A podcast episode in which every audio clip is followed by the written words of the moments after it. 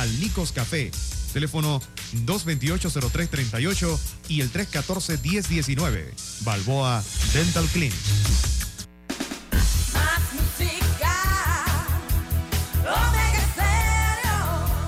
Desde el alba, Omega Estéreo es tu mejor compañía. Las 24 horas.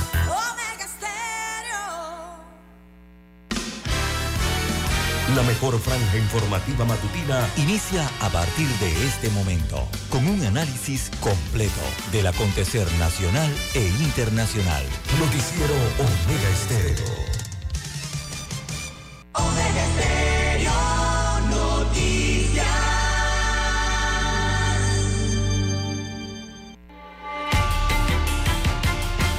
A continuación, los titulares, con los hechos que son noticias hoy.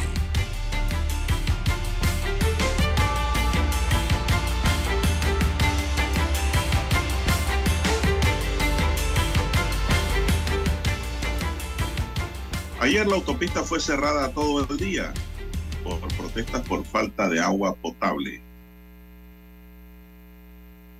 mucha gente pedía gritos la intervención de las unidades antimotines ante la situación que se dio porque se había cerrado una de las principales vías del país, ocasionando pues un tranque descomunal.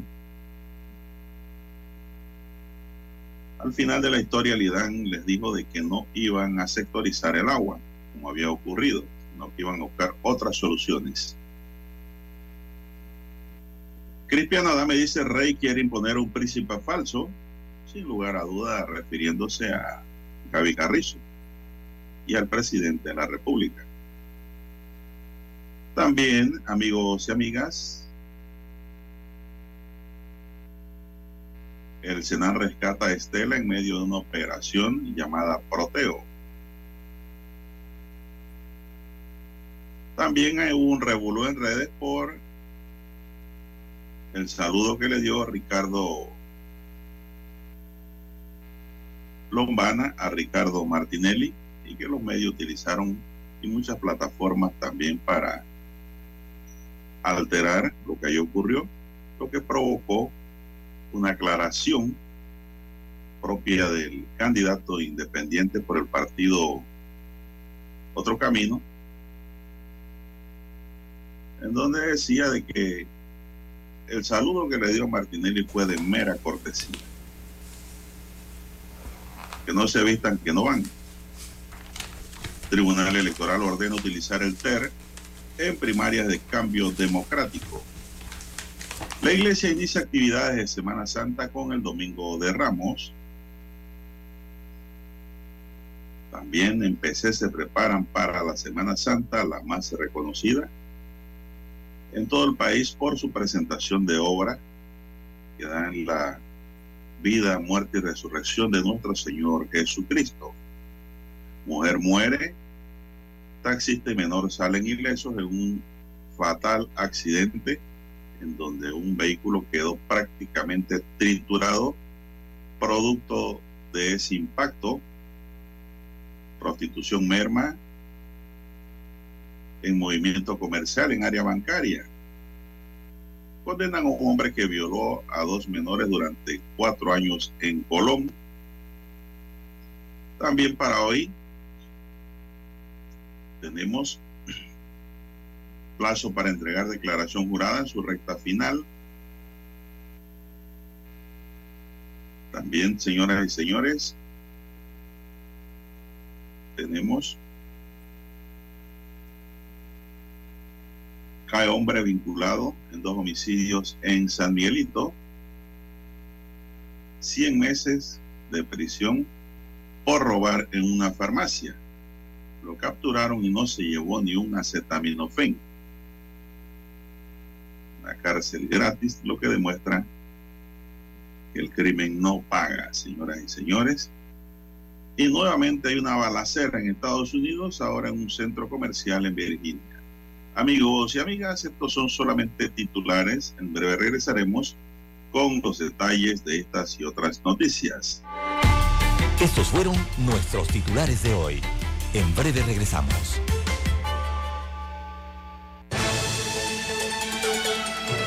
El análisis de la información desde varios puntos de vista.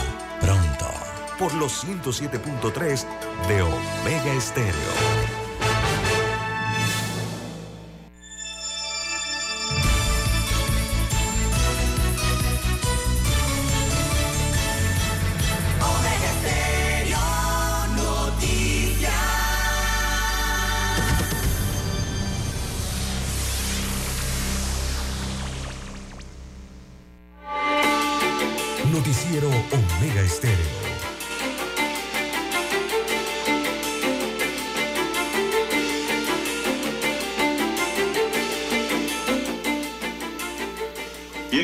Amigos y amigas, muy buenos días. Hoy es lunes 13 de abril del año 2023, empieza a correr el mes de abril y sigue corriendo el año. Señoras y señores, en el tablero de controles nos acompaña hoy don Roberto Antonio Díaz. En la mesa informativa les saludamos. César Lara.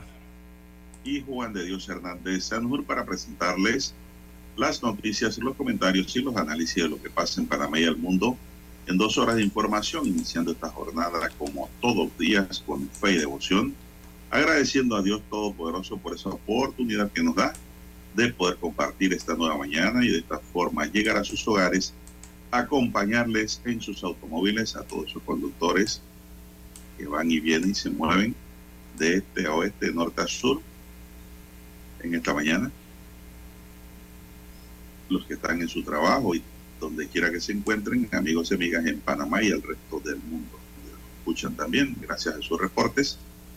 Pedimos para todos salud, divino tesoro, seguridad y protección, sabiduría y mucha fe, señoras y señores. Mi línea directa de comunicación es el WhatsApp. Es mi número donde me pueden escribir durante estas dos horas de información. Escribir, por favor, no me llamen porque no puedo atender hasta después de las 7 y 30 de la mañana. Pero sí pueden escribir al doble seis catorce catorce cuatro cinco, doble seis catorce catorce cuarenta y cinco. Mientras que también le pueden escribir a don César a su red social. Don César, ¿cuál es su cuenta? Bien, estamos en las redes sociales en arroba César Lara R, arroba César Lara R es mi cuenta en la red social Twitter. Allí puede enviar sus mensajes, sus comentarios, eh, sus datos allí a esta red, la cual eh, está abierta para Twitter y también para el Instagram, igual cuenta. Así que esos incidentes, accidentes, todo lo que usted se encuentre sobre la vía lo puede enviar allí, información que le sirve al resto de los conductores. Buenos días, eh, don Roberto Antonio Díaz en la técnica, también a usted, don Juan de Dios en la unidad remoto 1 a todos los amigos oyentes a nivel de la República de Panamá, las provincias, comarcas, el área marítima, donde llegan las dos señales eh, de Omega Estéreo, también los que están en omegaestereo.com, cobertura a nivel mundial. Los que ya han activado su aplicación de Omega Estéreo nos escuchan a través de sus dispositivos móviles o su celular. También los buenos días a todos los amigos oyentes en el canal 856, televisión pagada por cable a nivel nacional eh, de Tigo. Y también los muy buenos días a los amigos oyentes en Tuning Radio. ¿Cómo amanece para hoy, don Juan de Dios? Bueno, bien, gracias. Espero que estén bien allá. Usted y don Roberto. Muy bien, muy bien. Allí como, como preocupado, así con la mano en la frente, pensativo, como cuando uno va a tener un bebé. ¿Verdad? Don Roberto, cuidado, don Roberto, a esta, a esta altura. así como cuando se pone la mano en la frente uno por una preocupación como que le han dado una noticia de un nuevo bebé. Se le escapó un tiro a don Roberto. Eso digo yo, eso digo yo que lo estoy viendo y estoy en la unidad remota. eso no es cierto, ¿ah? eso es como un decir, ¿no? Eh, ¿Por qué veo así a Roberto como, será que tiene sueño también? Puede ser, ¿ah? Por los tranques. Roberto se para muy temprano por los tranques para llegar a tiempo a la estación y Roberto vive cerquitita que se puede ir y venir en bicicleta. Pero dice que lo agarre el tranque de ahí de del área Lomacobá. Panamá Oeste. en Panamá Oeste, pues Roberto puede venir hasta en patineta, porque eso de allá para acá es Loma abajo. Sí. ¿Y para regresar? Bueno, bueno, Atirando y regresa en bus. Deja la patineta con una cadena por acá en la ciudad. El resto es pura subida para allá. Bien, amigos y amigas, vamos a iniciar, don César, el noticiero. Despiértese, anímese, que estamos empezando la semana y la semana laboral tiene tres días y medio. Sí. Así que lo demás corre mayor. bonito, ¿no? Con devoción. Semana mayor para el sector público. Sí. No, en casi todos los sectores, don César, el jueves al mediodía paran por Semana Santa. Ayer inició pues la Semana Mayor con el Domingo de Ramos. Usted fue a buscar su ramo, don César. Usted es católico. Claro, don Juan de Dios. Usted es evangélico. No, no, no, no. Católico. Católico romano. Ah, católico romano panameño. Exacto. Bueno, yo sí fui a buscar mi ramo, don César, y a visitar la casa del Señor y a orar como siempre lo hago. Como lo hacemos la mayoría. Panamá la mayoría de la gente cree que todo el tiempo ahora no hay que nada más a la iglesia, les digo, en Semana Santa, que todos los, fines de semana, los domingos sobre todo. Si no puede ir el domingo, las iglesias nos dan misa, nos dan homilía los sábados también en la tarde. Bueno, la Iglesia Católica de Panamá inició desde el viernes las actividades de la Semana Santa y ayer fue la homilía del Domingo de Ramos desde la Catedral eh, Basílica Santa María la Antigua para los que fueron a esa, pero todas las iglesias tenían el mismo evento programado. Las actividades se concentran eh, en Panamá, en el casco antiguo, y arrancaron con el Viernes Doloroso, con el encuentro de la imagen de la Virgen de la Dolorosa y de Jesús crucificado.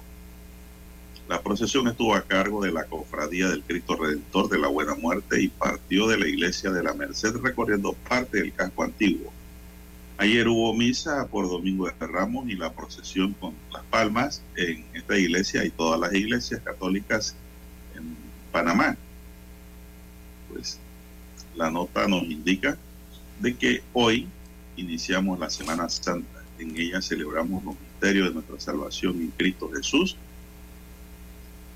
¿Quién soy yo ante este drama que vivió y sigue viviendo Jesús? Dijo el arzobispo José Domingo Ulloa, quien planteó que esta Semana Santa nos podamos reconocer como hermanos, crezcamos en humildad y, podamos generar algo bueno y distinto a nuestra sociedad. el prelado destacó que Cristo sigue sufriendo la pasión cuando usamos injustamente a los hombres con críticas, cuando lo negamos a Él por vergüenza y cobardía, cuando no defendemos sus enseñanzas y nuestra fe, cuando nos lavamos las manos y no vivimos comprometidos con la misión de la iglesia. También, Monseñor pidió tener en el corazón a tantos hermanos que se sienten solos y enfermos, pero también pensemos en nuestras cruces, las que llevamos con humildad, paciencia y entrega, cruces que llevamos con Jesús, que nos alivia el peso. Esas cruces, amigos y amigas, son los problemas que tenemos, no todos, porque desde que nacemos hay problemas, ¿eh? no creas que la vida es fácil, porque eh, en todos los ámbitos hay problemas. Muchos piensan que la pobreza y la escasez de dinero es problema, no crean, señoras y señores. Hay gente que tiene recursos, tiene dinero y tiene hasta más problemas que el que no tiene. Así que son cruces que hay que saber llevar por todas partes, en todos los ámbitos, como explica Ulloa, nuestro monseñor. Él sostuvo además que desde la escucha de la pasión, tenemos que pensar cuántos abandonados y crucificados existen en el mundo. Esos son los problemas que yo le digo, ¿no? Hoy hay muchos pueblos que siguen crucificados y esperan resucitar. Jesús no nos promete el éxito inmediato. Nos dice que el que quiera seguirme, que cargue con su cruz y me siga. Pregunto yo, don César, ¿cuántos quieren cargar la cruz? Ese es el problema, que no queremos cargar la cruz. José Domingo yo invito a los feligreses a sumarse de forma activa en la serie de actividades programadas esta semana. En esta semana no tengamos miedo de mostrar nuestra fe. Usted no le debe dar pena a don César si va a la iglesia y aplaude. Hay gente que no aplaude y canta y gozan como David, ¿no? ¿Verdad? Ese, pero si van a una discoteca, un baile típico, ahí se alzan la mano, gritan y de todo, ¿no? Porque ahí tienen el espíritu falso licor, pero no se embriagan, don César, de la, del Espíritu de Jesús. No, no, no, hay que hacerlo porque hay que hacerlo porque no hay otro camino. ¿eh? Ese es el único. Bueno, el jueves 6 de abril la iglesia del casco antiguo abrirá a las 6 de la mañana para todos los que van a esa iglesia y cerrarán a la 1 de la madrugada del viernes. De 6 de la tarde a la 1 de la madrugada de Viernes Santo para que las personas puedan hacer el recorrido de las siete iglesias, los que hacen el recorrido para el Viernes Santo, César. Eso es lo que le puedo informar. Eh, no sé si usted tiene, usted tiene algo más que añadir ahí, me imagino que sí. Así es, don Juan de Dios. Eh, segundo día de importancia en la Semana eh, Mayor o Semana Santa, conocida por algunos, ¿no? El día de hoy, lunes, que es el lunes santo, don Juan de Dios. lunes santo. Sí, lunes santo, segundo día de la Semana Santa. Recordemos que la Semana Santa comienza el domingo, el domingo de Ramos, que fue el día de ayer. Usted fue a buscar, eh, usted fue a la iglesia entonces. Así que, don Juan de Dios, eh, también es un día de importancia el día de hoy, quizás no son mayores los festejos ¿no? Eh, singulares, pero es un día importante también habitual eh, en la Semana Santa. En la iglesia entonces continúa la celebración habitual de la misa, el Via Crucis, que es una de, los más importantes, ¿no? Ah, es la celebración más importante a lo largo de los días de Semana Santa. Y también hoy, perdón, se le conoce como el lunes de autoridad, puesto que este día eh, Jesús manifiesta ante el pueblo y se manifiesta ante el pueblo y manifiesta la naturaleza de su poderío. Así que según el Evangelio de San Mateo, tras pasar la noche en Betania, en casa de Lázaro, Jesús vuelve a Jerusalén eh, en dirección al templo.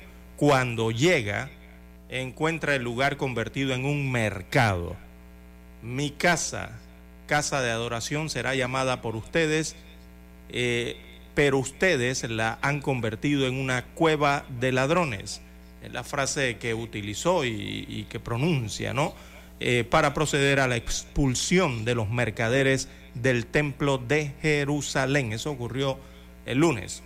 También se conmemora entonces la unción de Jesús en la casa de Lázaro, recibida eh, por María, eh, realizada, perdón, por María de Betania, en una, una de las hermanas ¿no? del resucitado, eh, descrita en el Evangelio de San Juan. Así que parte de lo que ocurre el lunes santo, don Juan de Dios, y que forma parte de la conmemoración de la Semana Mayor en este lunes santo.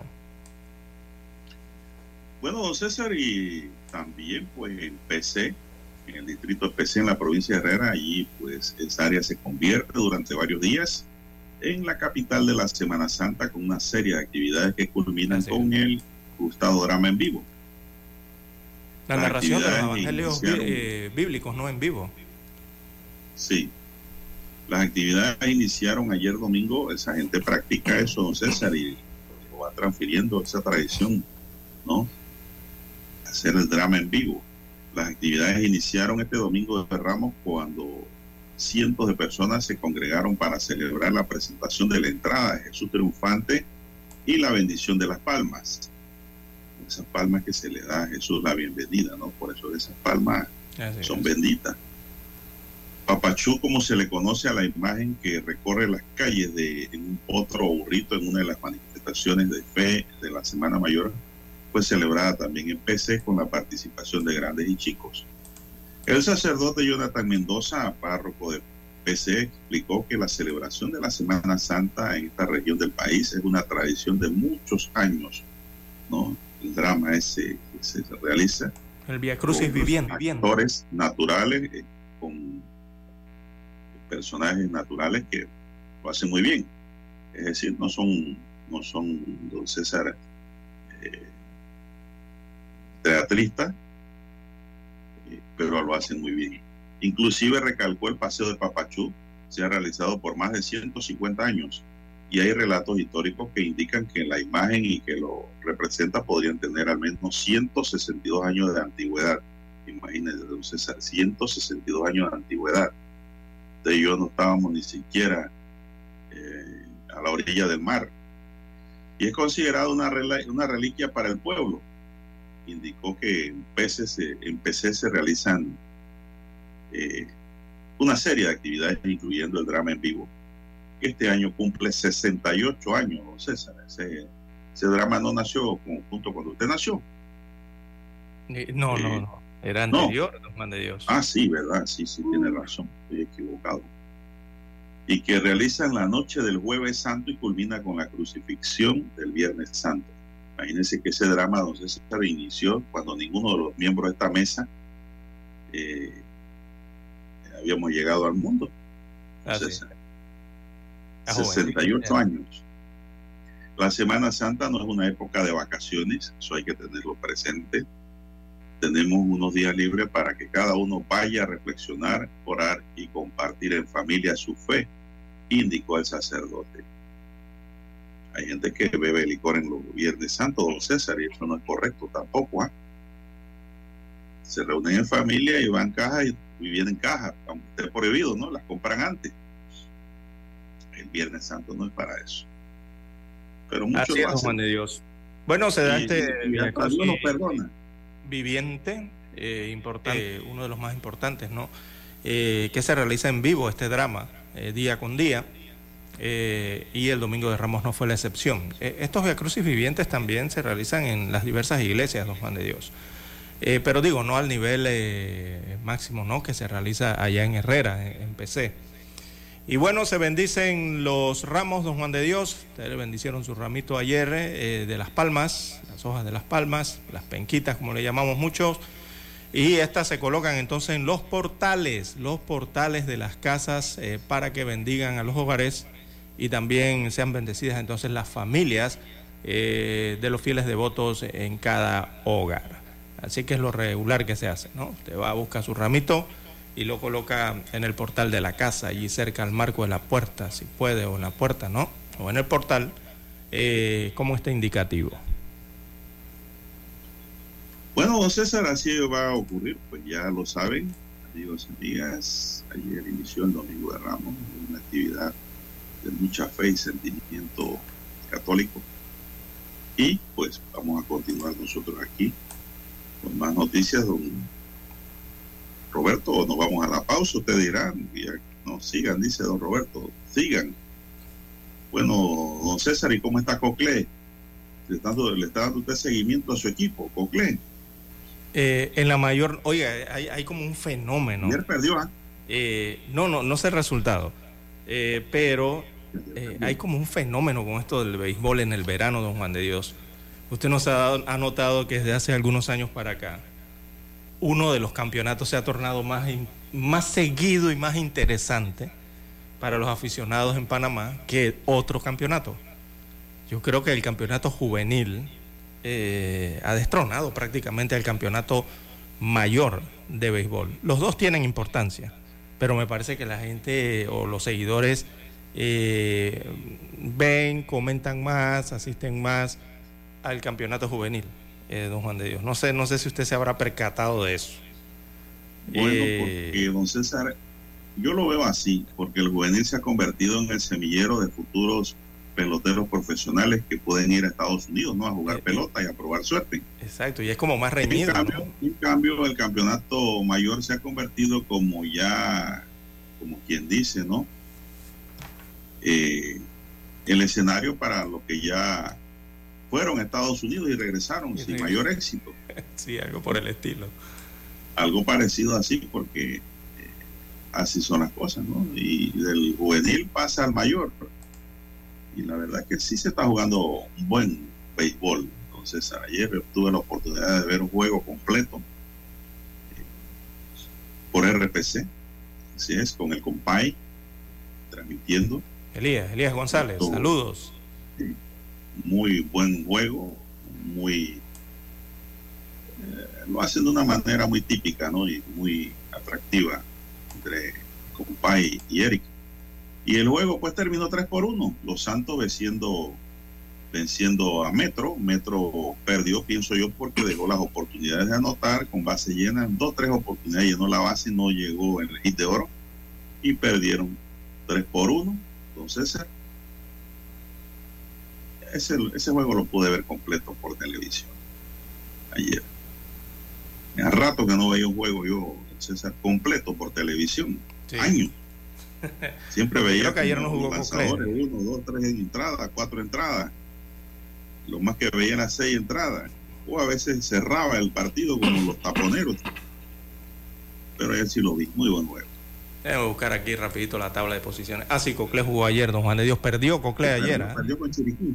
Sí, sí, sí, perdió Chiriquí con Occidente. Chiriquí, eh, eh, el Occidente, perdió con el Occidente. Esto fue en Aguadulce, en el estadio José Antonio Ramón Cantera. Ven- Chiriquí Occidente venció a Coclé por marcador de cuatro carreras por tres, por la mínima, don Juan de Dios, igual que le pasó prácticamente a Panamá Metro, ¿no? Que por allí bastante cercano, un 3 a 1 a favor de los Santos. Y Bocas del Toro venció a Colón cuatro carreras a cero. Eso también fue en el estadio Rod Caru anoche.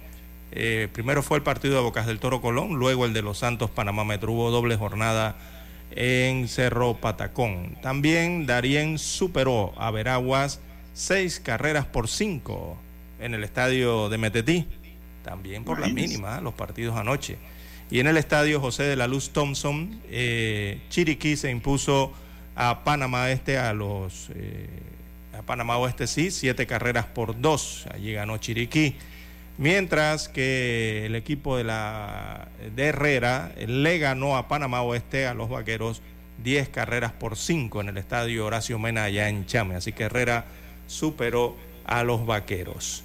Eh, don Juan de Dios, fueron los resultados anoche del béisbol, la tabla de posiciones, los Santos lidera la tabla, eh, tiene, veamos cuántos ganados, tiene 11 ganados, 3 perdidos, Bocas del Toro 10 ganados, 3 perdidos, segunda posición, en la tercera está Colón con 10-4, Coclé está en la cuarta casilla con 9 ganados, 5 derrotas, después le sigue Chiriquí en la quinta con 7-7, Herrera también tiene 7-7, Panamá Metro tiene 7-7 y el octavo es Chiriquí Occidente que tiene 6 victorias, 7 derrotas. Eh, si culminara esta fase del campeonato, estos serían los 8 equipos que avanzarían a la siguiente fase.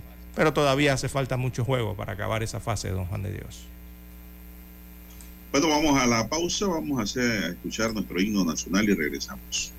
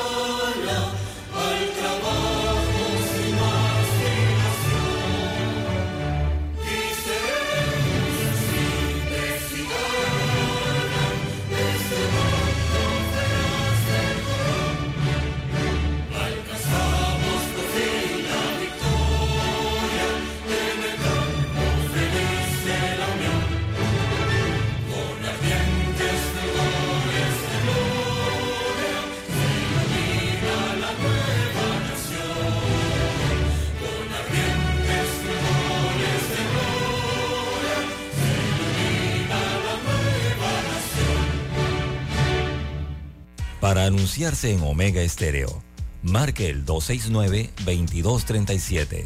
Con mucho gusto le brindaremos una atención profesional y personalizada.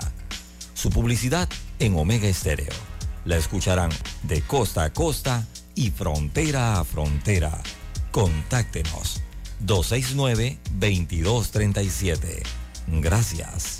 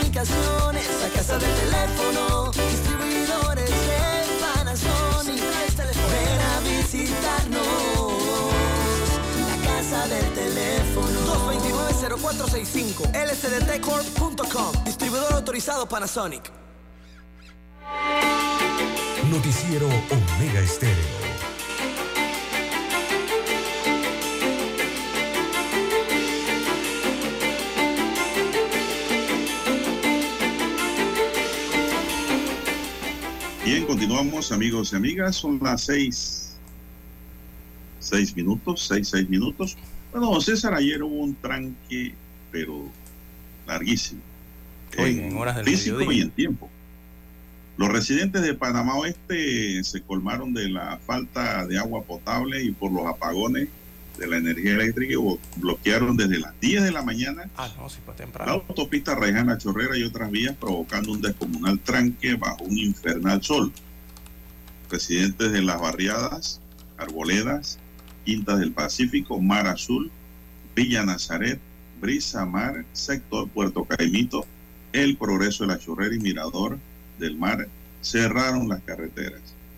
Representantes del IDAN se presentaron al lugar para lograr un acuerdo y culminar con el cierre. Los residentes de Panamá Este deben sufrir diariamente un tranque de hasta tres horas para viajar a los trabajos y luego para retomar o retornar a lo que se suman los problemas con el suministro de agua y electricidad, lo que desbordó la paciencia de la gente. Los afectados reclaman contar con un servicio de agua potable los siete días de la semana y no por días establecidos como ocurre ahora como fórmula para poder dotar de agua a otras comunidades. La directora del IDAN de la Chorrera, Marta Albarracín, dijo que la sectorización no podría ser eliminada hasta que se terminen los trabajos que están realizando para mejorar el suministro de agua potable en la zona. La Policía de Tránsito implementó desvíos para que las personas usen la llamada carretera vieja, sin embargo, manifestantes establecieron cierres en puntos de esa vía también. Además de la falta de agua, los residentes del oeste están molestos por los constantes apagones hasta últimas horas de la tarde. Eh, se mantenía el cierre a la altura de la arboleda en la chorrera sobre las 4 de la tarde a través de una llamada vía móvil. Una diputada, la diputada Harding, trató de mediar en el problema, pero eh, no le hicieron caso. El director general del IDAN dice para, ella lo llamaba para que respondiera sobre el problema en este sector, lo cual también fue rechazado por los manifestantes. No querían show, don César. Sí, es que la gente sabe qué es lo que está ocurriendo, don Juan de Dios. O sea, pero ellos no quieren show. Exacto. Debido a esta, a esta protesta, pues se tuvo que ir la diputada de ahí. El centro, eh, en el centro del distrito de La Chorrera, al igual que la vía interamericana en dirección a la ciudad, se encuentra pa- se encontraban paralizados. Ya sucedió como hasta las nueve y media, diez de la noche. Entonces se recabrieron porque el IDAN dijo que no iba a sectorizar. Entonces eh, hay que ver si eso se cumple, don César, porque esa es la solución que encontraron allá ante la falta de agua en las diversas barriadas que hay. Y siguen construyendo barriadas Sí, y la aprueban los que- proyectos y no hay agua potable suficiente para los que llegaron primero. Exactamente. Usted dio en uno de los la de las de- causas. Esa es una de las causas, es. don Juan de Dios, y es la diría yo que es la fundamental. El problema de la situación de la, del agua potable en el distrito de La Chorrera y también de Arraiján, don Juan de Dios, eh, está fundamentado en eso, está fundamentado en el proceso, eh, eh, en estos aumentos desmedidos eh, de las urbanizaciones que se construyen en ambos distritos. Y, y debido también el otro punto me parece es el poco abastecimiento. ¿Por qué? Porque esas plantas potabilizadoras no se dan abasto, don Juan de Dios. Eh, y eso se suma el hecho de que en esa producción la cantidad no sea la necesaria e incluso la calidad del agua, don Juan de Dios, no sea la mejor posible.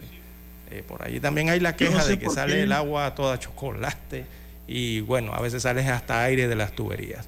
Eh, pero eso es la principal causa, don Juan de Dios, de, la falta de suministro de agua potable. Es el crecimiento desacelerado que hay allá eh, y, desorganizado, diría yo también, a pesar de que te digan que lo están haciendo de la, organizadamente, pero es que está desorganizado en el distrito de La Chorrera. Y eso trae esos problemas constantes de la falta de vital líquido eh, y se replica en varios sectores, en varias barriadas, y son esos sectores y barriadas, sus residentes, lo que les piden a gritos, no solamente en estas protestas, don Juan de Dios, es que todos los días.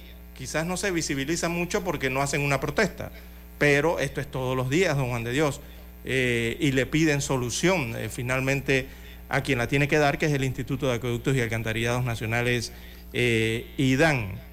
Eso se suma, don Juan de Dios, a la problemática también que hay en eh, que, bueno, eh, se está tratando de desarrollar otras obras dentro de estos distritos, pero que también causan o contribuyen a que se empeore la situación del suministro eh, de agua potable.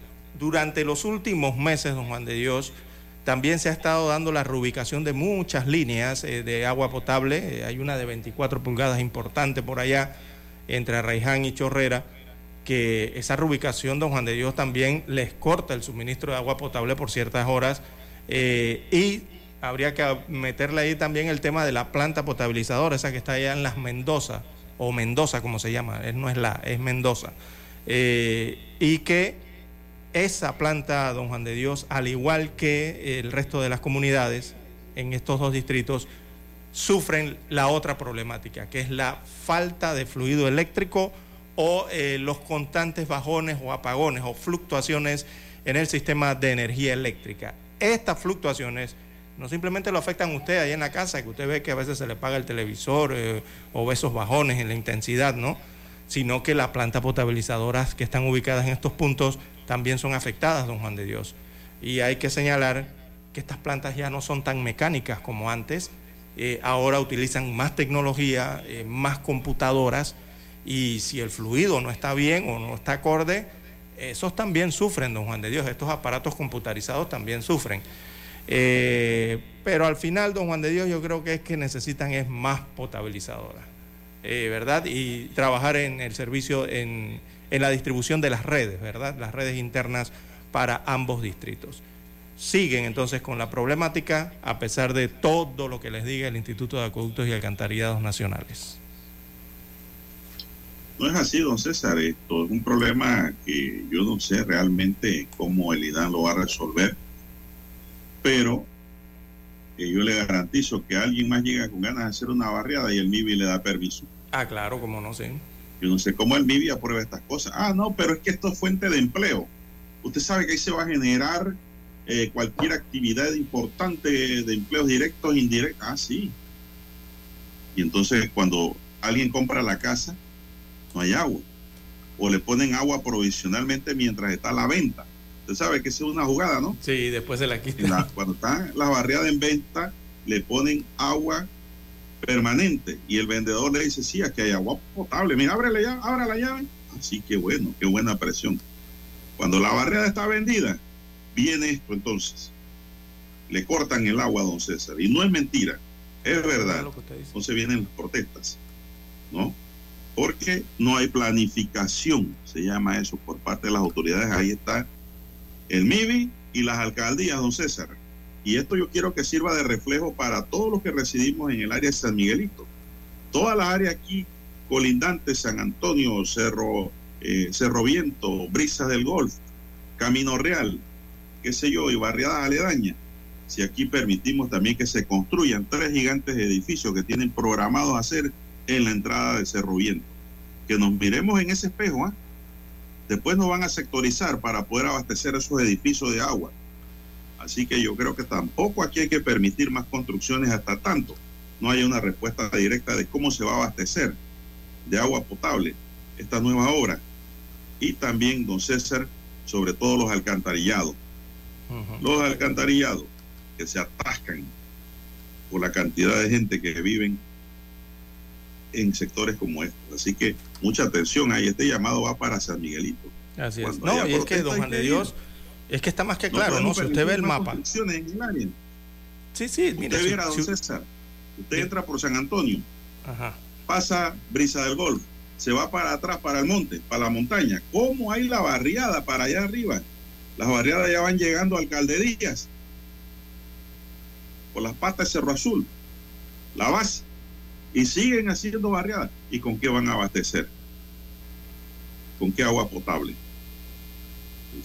Ese es un factor que tiene que ser tomado en cuenta en todo lo que es la construcción en Panamá. Y también, don César, esto, la CAPAC, la CAPAC debe exigir que el gobierno nacional dé respuesta a ese problema para que haya inversión en ese ramo de la construcción también, don César. Así mismo es. Es que es claro, usted cuando ve el mapa, cuando usted observa el mapa de la provincia de Panamá, la provincia de Panamá Oeste, ve Colón, eh, y ver la, parte habitacional, las densidades, don Juan de Dios, usted se da cuenta inmediatamente que lastimosamente la ciudad de Panamá, entiéndase la ciudad, el centro de Panamá y sus periferias, San Miguelito, tienen un problema habitacional enorme.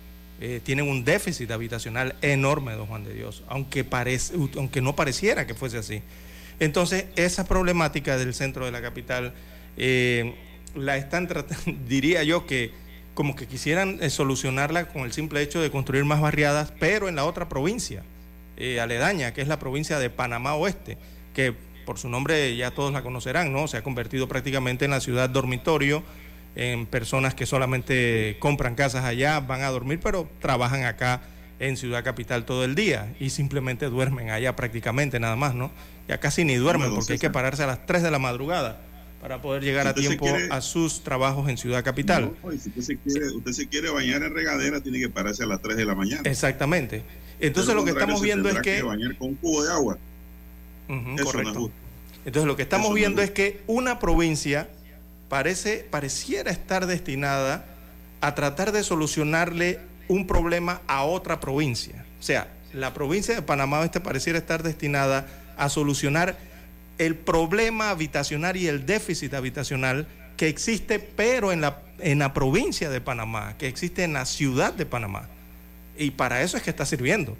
Pero digo, si van a desarrollar eso en esa forma, entonces proveanle los servicios, por lo menos, don Juan de Dios, de infraestructura de carreteras, infraestructura de agua potable, infraestructura correcta de electrificación y las otras, eh, eh, eh, las otras infraestructuras que deben tener como escuelas, eh, eh, en, la parte de salud, hospitales y ciertos servicios importantes, ¿no? O sea, por lo menos habría que eh, procurar que eso lo tengan allá, pero ni eso, don Juan de Dios.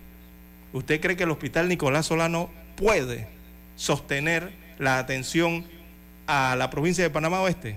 Es el único hospital que hay en toda esa provincia no puede. La gente se viene para Panamá. Exacto, no puede. La gente no, quiere ir a Nicolás Solano porque ha creado mala fama. Y no hay proyecto de construir otro hospital, ni, ni, hacia el, ni hacia el sector más este de la provincia de Panamá Oeste, ni tampoco al sector más oeste de la provincia de Panamá Oeste, que es allá entre San Carlos y Chame. Así que la situación sigue igual, don Juan de Dios, lastimosamente. La prioridad de las inversiones está en otro lugar no pareciera estar allí y en las necesidades que ellos tienen. Omega Estéreo, cadena nacional. Desde Washington, vía satélite, presentamos Ciencia y tecnología. El lupus es una enfermedad crónica que puede causar inflamación y dolor en cualquier parte del cuerpo. También es autoinmune, lo que significa que el sistema inmunológico encargado de luchar contra las infecciones ataca el tejido sano. La Fundación Americana de Lupus estima que al menos 5 millones de personas padecen de lupus a nivel mundial y más de 1.5 millones de estos pacientes están aquí, en Estados Unidos. Los Centros para el Control y Prevención de Enfermedades señalan que cada año se registran 16 mil nuevos casos y cifras oficiales muestran además que el 90% de las personas que viven con lupus son mujeres y la mayoría de los pacientes desarrollan esta enfermedad entre los 15 y 44 años. Además, es más común en personas de raza negra e hispanos que en individuos de piel blanca. En América Latina, los países con mayor incidencia de esta enfermedad son Colombia, Perú y Brasil, según la OMS la mujer hispana latina lamentablemente eh, tiende a desarrollar la enfermedad de lupus a más temprana edad. Entonces la enfermedad tiende a ser más agresiva, mortalidad es más alta y los resultados em, de salud son peores comparados a, las mujeres blancas. El lupus afecta principalmente la piel, las articulaciones y órganos internos como los riñones, el cerebro, los pulmones y el corazón. Y debido a que afecta muchas partes del cuerpo puede causar diversos síntomas diferentes, por lo que su diagnóstico es complejo y muchas veces tardío. Aunque existe tratamiento, cada paciente lo padece de una forma muy particular. Pero todos coinciden en que descubrir que tienen lupus les cambia la vida, sobre todo porque no tiene cura se ha visto más frecuencia, sobre todo la presentación con afectación del riñón en las personas de raza negra. En Venezuela estamos muy mezclados, entonces, bueno, se ve de, todo, ¿no? Pero más en mujeres y más en las edades de la etapa eh, temprana de la vida, o sea, entre los adultos jóvenes pero es justo en el diagnóstico donde radica el desafío de esta enfermedad. De hecho, el lupus es conocido como el gran imitador, porque sus síntomas imitan a los de muchas otras enfermedades. Pueden ser poco claros, aparecer y desaparecer, y esta pueden cambiar. En promedio, el lupus tarda casi seis años en ser confirmado con precisión y más del 60% de los casos es diagnosticado incorrectamente. Por lo general, cuando la gente habla de lupus, se refiere al del tipo sistémico, pero hay cuatro variantes. El lupus eritematoso sistémico o LES, que es la forma más común y abarca el 70% de los casos. El lupus cutáneo, que solo desarrolla marcas en la piel del enfermo y presenta el 10% de los casos. El lupus inducido por ciertos medicamentos recetados, el cual se presenta en el 10% de los diagnósticos y suele desaparecer en lo que se suspende la medicación que lo causa. Y el lupus neonatal, que es poco común y afecta a los bebés de mujeres con lupus, aunque los síntomas suelen desaparecer después de seis meses sin efectos duraderos. La persona debe manejar la enfermedad eh, el resto de su vida. Ah, posiblemente tenga periodos donde la actividad de la enfermedad es más alta, que son brotes, o puede entrar a periodos donde hay una inactividad o hay una calma o remisión. Ah, pero es una enfermedad eh, de vida. El lupus no es contagioso y aún no se conoce qué lo causa. Sin embargo, al igual que otras enfermedades autoinmunes, la herencia juega un papel importante. Expertos también creen que las hormonas y factores ambientales forman parte de la lista de posibles desencadenantes. Señala la clínica Mayo que algunas personas nacen con tendencia a desarrollarlo, por lo que infecciones, ciertos medicamentos o incluso la luz del sol pueden ser factores que facilitan el desarrollo de esta enfermedad. Y así como es difícil su diagnóstico, también lo es su tratamiento, pues depende de los signos y síntomas. Pero de acuerdo con la clínica Mayo, entre los medicamentos más usados están los antiinflamatorios no esteroides, algunos antipalúdicos usados frecuentemente para tratar la malaria como la hidroxicloroquina, los corticoides, los inmunosupresores y más recientemente los conocidos biofármacos que se administran de manera intravenosa. Uno de los principales tratamientos para el lupus eritematoso es la hidroxicloroquina, los antimaláricos. En Venezuela, por ser un país que, bueno, hay malaria, debería haber pero no siempre hay. El tratamiento tiene que ser individualizado a la persona, a sus síntomas, a la gravedad de los síntomas. Unas personas eh, experimentan la enfermedad de forma leve, otras moderadas y otras personas muy severas les afecta los órganos Ah, y necesitan medicamentos más fuertes o más medicamentos. Si bien el lupus es una enfermedad extendida, su investigación y conocimiento sobre cómo se desarrolla y afecta al cuerpo humano está varios pasos por detrás de muchas otras enfermedades, por lo que expertos apuntan a que esta dolencia abre aún más las desigualdades sociales, afianzando las carencias en los países con menores recursos. Natalisa Las Guaitero, Voz de América.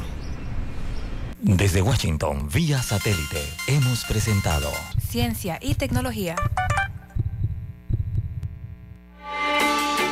Noticiero Omega Estéreo.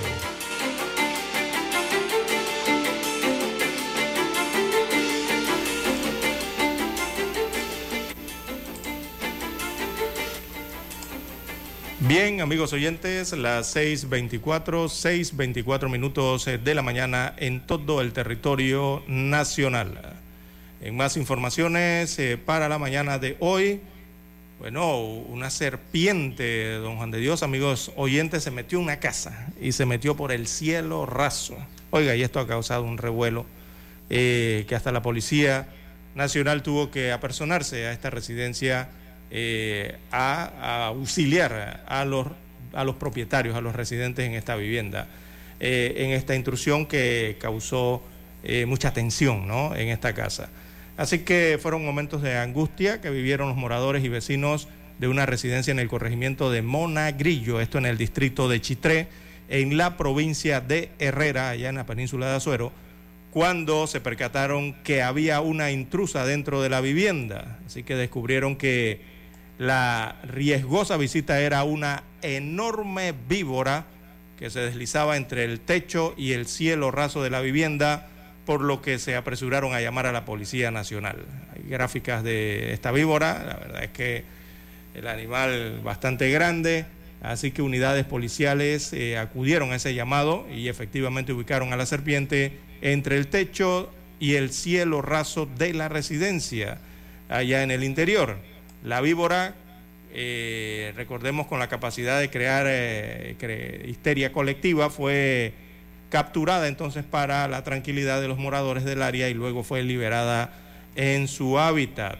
Eh, lo más indicado entonces ante una situación similar, recomiendan es no exponerse y llamar a las autoridades, en este caso a la policía o también se puede llamar al cuerpo de bomberos de Panamá eh, también al SINAPROC, e incluso, don Juan de Dios, yo creo que hay números eh, de call center o de emergencia en la Autoridad Nacional del Ambiente, perdón, en el Ministerio de Ambiente, eh, en mi ambiente, ¿no? Con personal especializado que se dedica a estos rescates. Así que según los entendidos, en Panamá existen 150 especies de serpientes, de las cuales solo 31 de ellas son venenosas y pueden ser mortales. Eh, como la coral, eh, las serpientes marinas eh, y también la, conocida X y, algunos reptiles venenosos. ¿no? Bueno, a tener mucho cuidado, recordemos que estamos en periodo de transición de una temporada de seca a la temporada lluviosa y por allí estarán visitando quizás en algunas residencias algunos intrusos, ¿no? algunos animales. Por eso hay que mantener limpia don Juan de Dios los aledaños, eh, las áreas aledañas a nuestras residencias para evitar estas situaciones. Bien, don César, amigos y amigas, bueno, en otra materia para evitar posibles irregularidades durante las elecciones primarias del Partido Cambio Democrático, que se debe realizar el 9 de julio, el Tribunal Electoral le ordenó a Rómulo Rock, presidente de ese colectivo, utilizar el sistema de transmisión extraoficial de resultados TER la información fue confirmada por el magistrado Luis Guerra, quien destacó que de aquí en adelante para evitar al Tribunal Electoral cargar con una cruz ajena, aunque no soliciten el TER, el tribunal lo va a colocar, que es un costo que deben pagar los partidos políticos, pero lo vamos a asumir nosotros. Por tal motivo, una vez cierren las mesas de votación el próximo 9 de julio, específicamente a las 4 y 30 de la tarde, empezará la transmisión en tiempo real de los resultados a través del TER, según lo establece el punto 18 del artículo 2 del reglamento de elecciones primarias de cambio democrático. De igual forma, el Tribunal Electoral también designará a los presidentes, secretarios y vocales de las mesas de votación. Tras las elecciones realizadas el pasado 19 de marzo para la escogencia de la Secretaría de la Mujer y la Juventud, así como convencionales y juntas directivas de corregimiento, la facción del cambio ya denunció irregularidades durante el proceso de conteo de votos. Así que pues eh, va a haber un TER para cambio democrático. Bueno, eh. ahí la respuesta sería, don César, por lo que hemos leído es que Cambio Democrático tiene los fondos congelados. Podría ser. Los fondos de, de, de, funcionamiento de las partidas que le da el Tribunal Electoral, ¿no? A todos los partidos. En este caso, eh, el CD tiene su fondo congelado. Por eso es que no contratan el TER. Y pues el Tribunal Electoral dice que va a asumir ese costo. Claro, lógicamente, ¿no? Pero el resto de los partidos creo que sí tienen que contratar el TER y pagarlos ellos. No sé si. Pero lo importante es que, lo importante, don Juan de Dios, eh, páguenlo o no, es la transparencia que brinda el TER, don Juan de Dios. Eh, el TER regularmente lo, hemos, bueno, nosotros como periodistas los hemos utilizado eh, para los resultados extraoficiales de las elecciones, sobre todo las elecciones generales, don Juan de Dios. Y es un sistema que es 24 horas, es directo en Internet, o sea, es abierto al público eh, y es de fácil comprensión y brinda una información detallada de cómo va la votación, incluso mesa por mesa. Recordemos que aquí son miles de mesas cuando se hace una elección, no estamos hablando ni de 10 ni de 100, sino miles, incluso en las elecciones internas de los partidos políticos, eh, una gran cantidad de mesas. Eh, y por circuito, y por corregimiento, por distrito, ¿no? y la elección a nivel nacional. Eh, es muy detallado, don Juan de Dios te da los porcentajes, te da la cantidad de votos en el momento, cuántos son blancos, cuántos son nulos, cuántas mesas ya van escrutadas, eh, los electores que hay en las mesas, que la participación electoral eh, de la comunidad, o sea, en cada mesa, cuántos han participado del padrón electoral, te da el padrón electoral de, de las mesas escrutadas y todo esto, ¿no, don Juan de Dios? Una información muy detallada, de verdad y que de verdad que le, le sirve mucho a, la transparencia, ¿no? Y a la democracia interna que deben tener los partidos políticos. Y, usted ya sabrá lo que significa el TER eh, para la elección general, ¿no? Eh, muy buen paso me parece por parte del Tribunal Electoral. Y bueno, sabemos que la institución tiene, puede, cuenta con el presupuesto de don Juan de Dios para poder hacer esto. Bien, son las 6:30 minutos. Vamos a hacer la pausa para escuchar el periódico. Omega Estéreo, cadena nacional.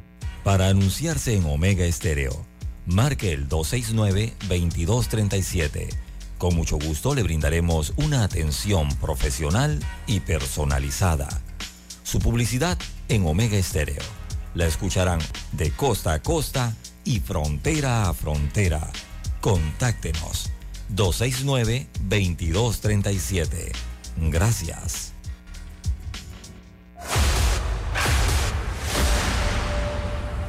Desde los estudios de Omega Estéreo, establecemos contacto vía satélite con la voz de América. Desde Washington, presentamos el reportaje internacional.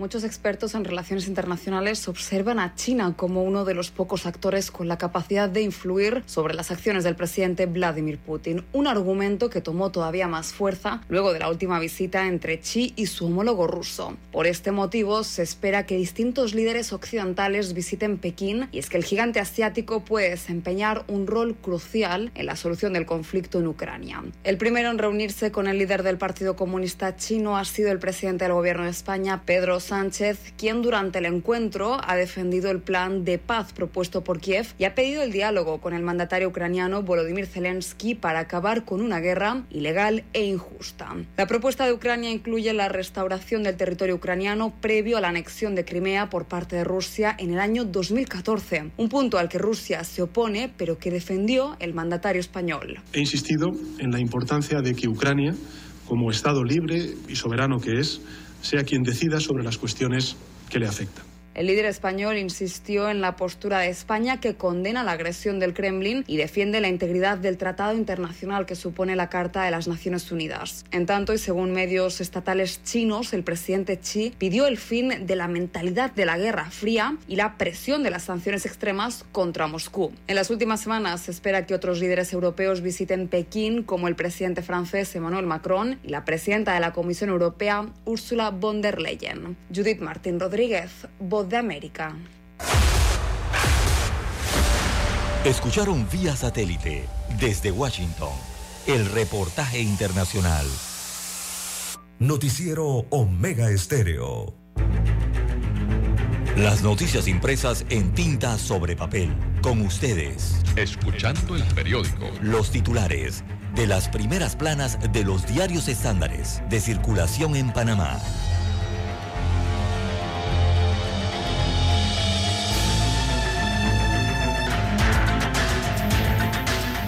Bien, señoras y señores, para hoy lunes el diario La Estrella de Panamá nos dice, una licitación para acabar con el monopolio del oxígeno en la caja de seguro social.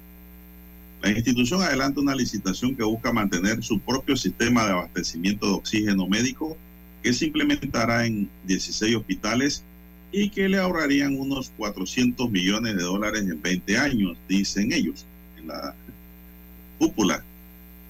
Olmedo Guillén abre postulaciones presidenciales en CD. El ex legislador y ex representante se postuló para la candidatura a la presidencia en las primarias de cambio democrático y para hoy se espera que lo haga Rómulo Ruc. La lucha olímpica en Panamá eh, se diversifica con miras a París 2024. Si no logras una buena nutrición, el problema del hambre no desaparece. El subdirector general y representante regional de la FAO para América Latina y el Caribe, Mario Lubensky, habla sobre la situación del hambre y el mundo, sobre todo, y señala que hay que comer bien y señala que también hoy comer bien, eso cuesta. Bueno, eso es verdad. Usted va a un nutricionista y le va a mandar productos que usted no lo puede comprar por lo costoso que son.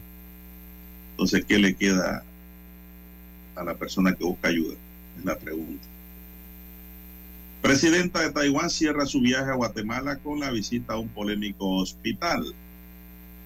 Cristianos inician la Semana Santa, el sexto domingo de Cuaresma, llamado también Domingo de Ramos, da inicio a la conmemoración de la Semana Santa. Un grupo de católicos realizó una procesión desde el Parque Porras hasta la iglesia de Don Bosco en esta celebración. Empresas aumentarían los contratos laborales. Una encuesta revela que un poco más de 200 empresas manifestaron su intención de aumentar las contrataciones laborales en este tercer trimestre. Sin embargo, la mano calificada sigue siendo el talón de Aquiles para el sector privado. El país podría convertirse en un centro de inversiones sostenibles en América Latina, dice la página económica del diario La Estrella de Panamá.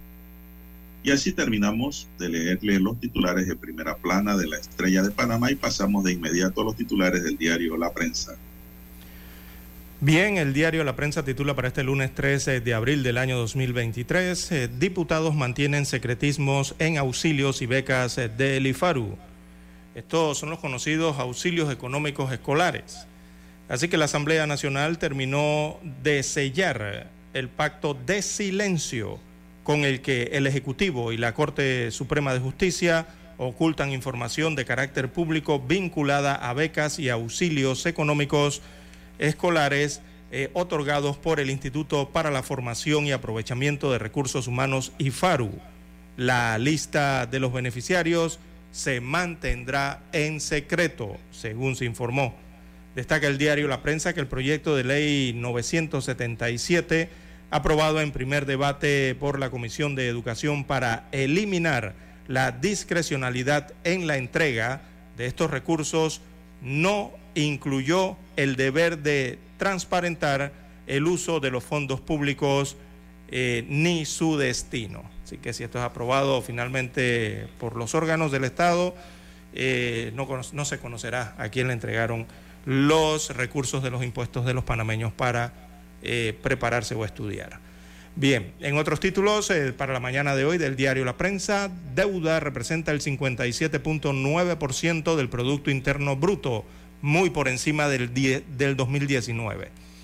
Eh, son los porcentajes. Al cierre del año 2022, la deuda pública se ubicó en 44.274 millones de dólares, mientras que el PIB o Producto Interno Bruto cerró el año en 76.522.5 millones de dólares, resultando la relación en un 57.9%. Tenemos mucha deuda.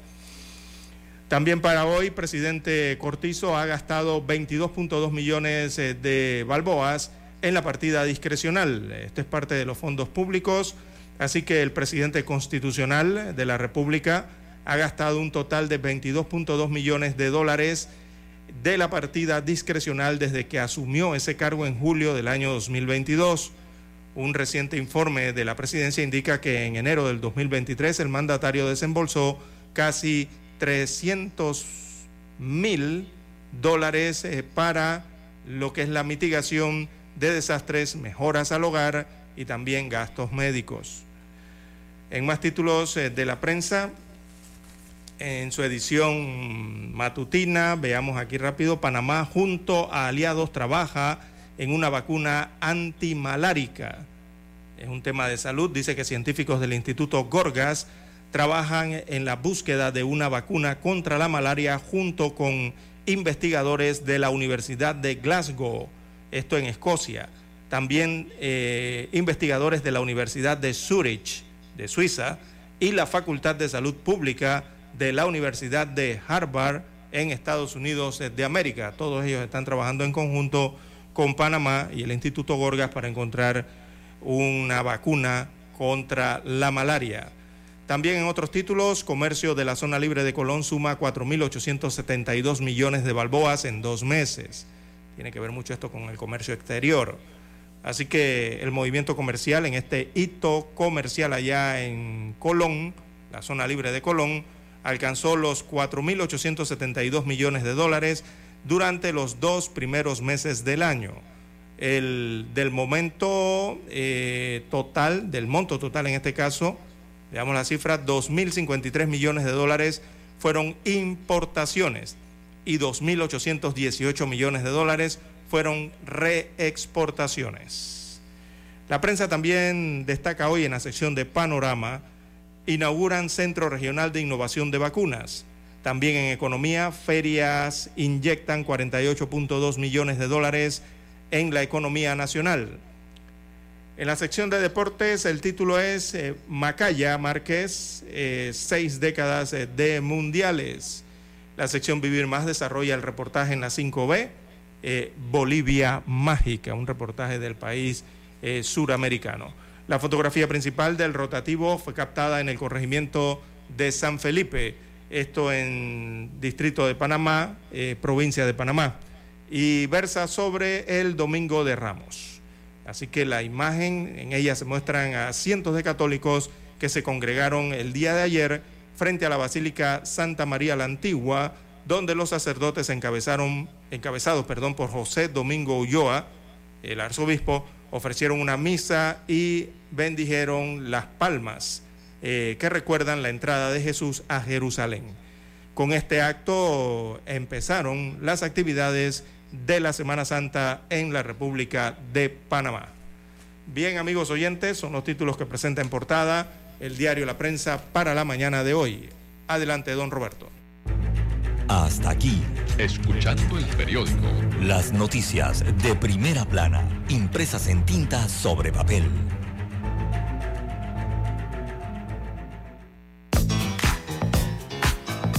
Desde el dominante Cerro Azul en los 107.3. 107.3. Continúa por el majestuoso Cerro Canajagua en los 107.5 para provincias centrales. Hasta el imponente Volcán Barú. Volcán Barú. En los 107.3. Transmite Omega Estéreo, cadena nacional simultánea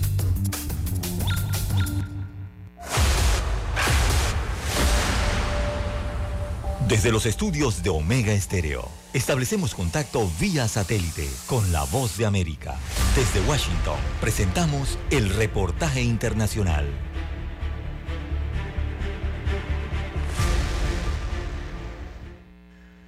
Un grupo de piratería chino que probablemente esté patrocinado por el Estado y que se haya relacionado anteriormente con ataques a computadoras del gobierno estatal de Estados Unidos es muy activo y se enfoca en una amplia gama de objetivos que pueden ser de interés estratégico para el gobierno y los servicios de seguridad de China, revela una firma privada de ciberseguridad en Estados Unidos.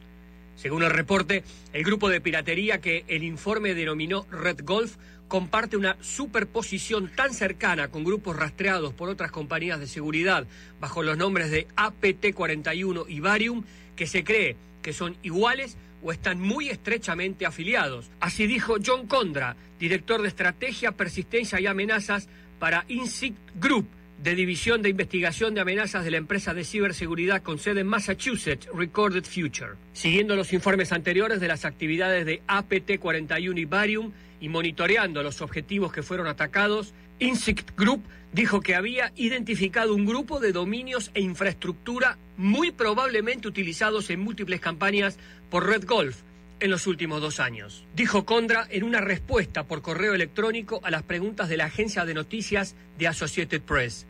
Creemos que es probable que esta actividad se realice con fines de inteligencia en lugar de obtener ganancias financieras debido a las superposiciones con campañas de ciberespionaje informadas anteriormente. El Ministerio de Relaciones Exteriores de China negó las acusaciones y dijo textualmente, esta empresa ha producido información falsa sobre los llamados ataques de piratas informáticos chinos más de una vez en el pasado.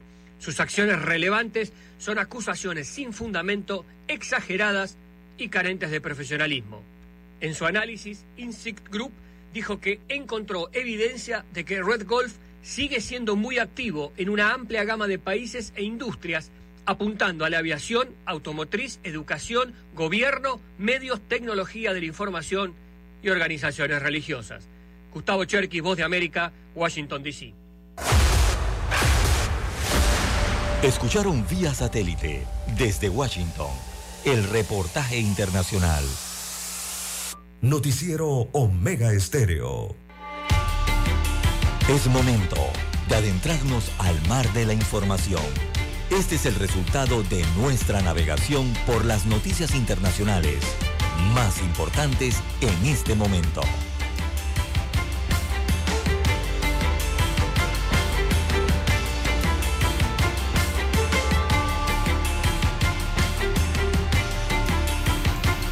Bien, en la ronda internacional, amigos y amigas, tenemos a las 6:46 minutos. ¿ah? Maneje con mucho cuidado.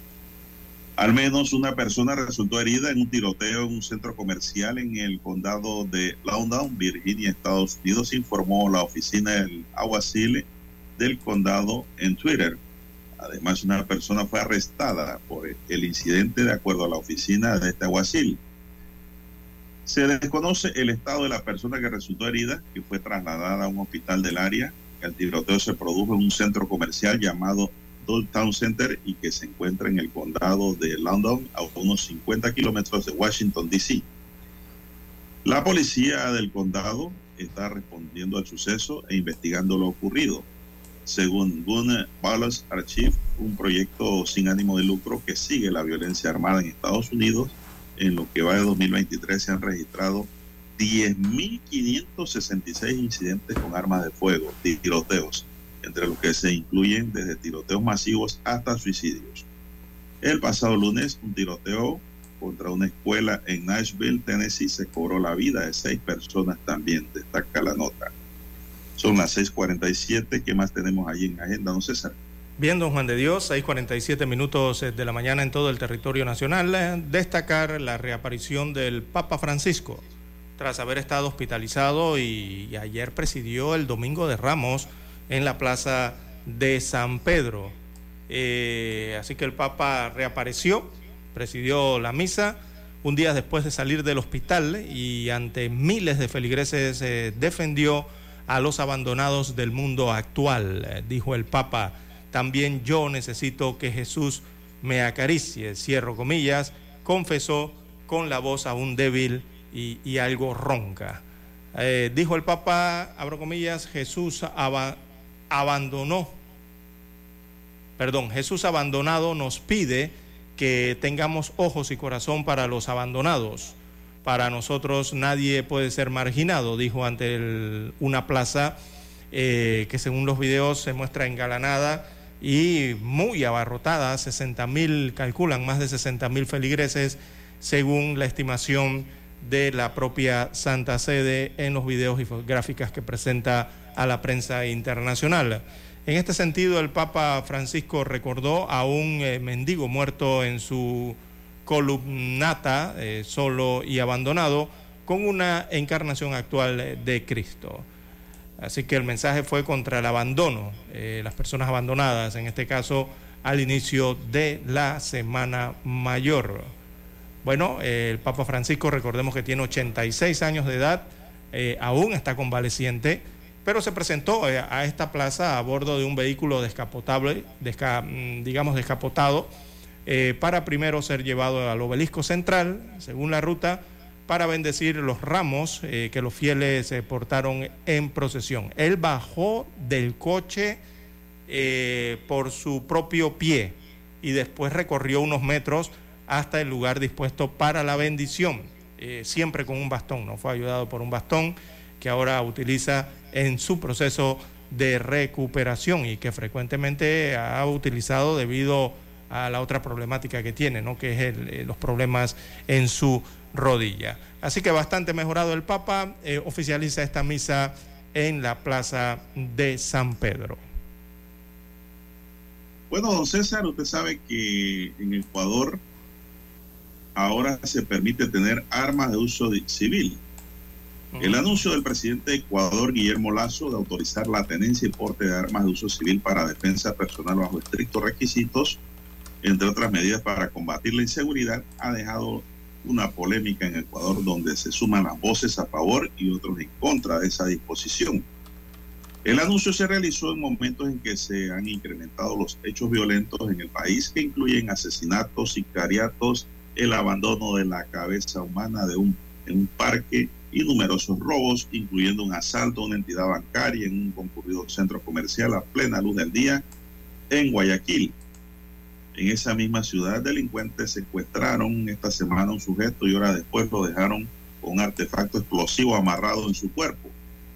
Al personal antibomba le tomó más de tres horas desactivar ese artefacto que estaba pegado con cinta de embalaje al pecho de este ciudadano, así como a su pierna izquierda, una escena nunca antes vista en Ecuador. El decreto suscribió, suscrito por la, para la tenencia y porte de armas específicas entre los requisitos tienen el haber cumplido al menos 25 años de edad, tener un certificado de prueba psicológica y otro de haber superado el examen toxicológico que determine que la persona no ingiere sustancias sujetas a fiscalización o no es alcohólica, ambos emitidos por el Ministerio de Salud. Bueno, César, ¿qué le parece el decreto? Oiga, no, eso está, ¿eso qué ha sido? O sea, prácticamente están transfiriendo a los ciudadanos ecuatorianos, oiga, la responsabilidad que tiene como gobierno o como Estado eh, ecuatoriano de brindar la protección y la seguridad por la situación en que se encuentra actualmente ese país sudamericano. Eh, ¿Por qué eh, se llega hasta este límite, don Juan de Dios, en un país? Esto simplemente es porque o descuidaron algo o, eliminaron algo. y que tiene que ver con seguridad, don Juan de Dios. para mí una decisión, no sé, a mí me parece errada, don Juan de Dios. Bueno, don César, yo no sé por qué hay un escándalo allá. Si aquí en Panamá esa norma existe, Aquí usted puede, usted César Lara puede comprar su arma e ir a registrarla. Pero claro, los requisitos son, son tal vez más exigentes. Tiene que, además eso tiene que demostrar lo que ya mencioné, tiene que demostrar una certificación de que usted, usted sabe usar el arma, sabe tirar. Sí, eso se lo da un centro de tiro. Sí, pero el, detalle con esto, don Juan de Dios, es que eh, lo están haciendo no es porque cualquier ciudadano decida, bueno, yo quiero portar un arma y quiero sacar un arma y tengo los papeles y para tener un arma en casa. No, aquí la verdad es que el argumento que están utilizando es porque parece que se les ha salido de la mano la seguridad del país, don Juan de Dios, y ante lo que está ocurriendo han decidido esto. Esto no es porque el país está, eh, está pacificado y el que quiera tener un arma la pueda tener o no, o pueda cumplir los requisitos o no, sino porque están en un estado de excepción en muchos puntos eh, del Ecuador y ven esto de autorizar el porte de armas de esta forma quizás como una solución o parte de una solución. Pero es que el problema con esto es que el Estado es el que debe brindar eso, don Juan de Dios. ¿Y qué ha pasado con el Estado? Bueno, don César, así están las cosas. Ahora, en Panamá conseguir un arma cuesta. No es barato. Y eso no es de venta masiva tampoco también de las restricciones que habían de no importación de armas también. recientemente, ¿no?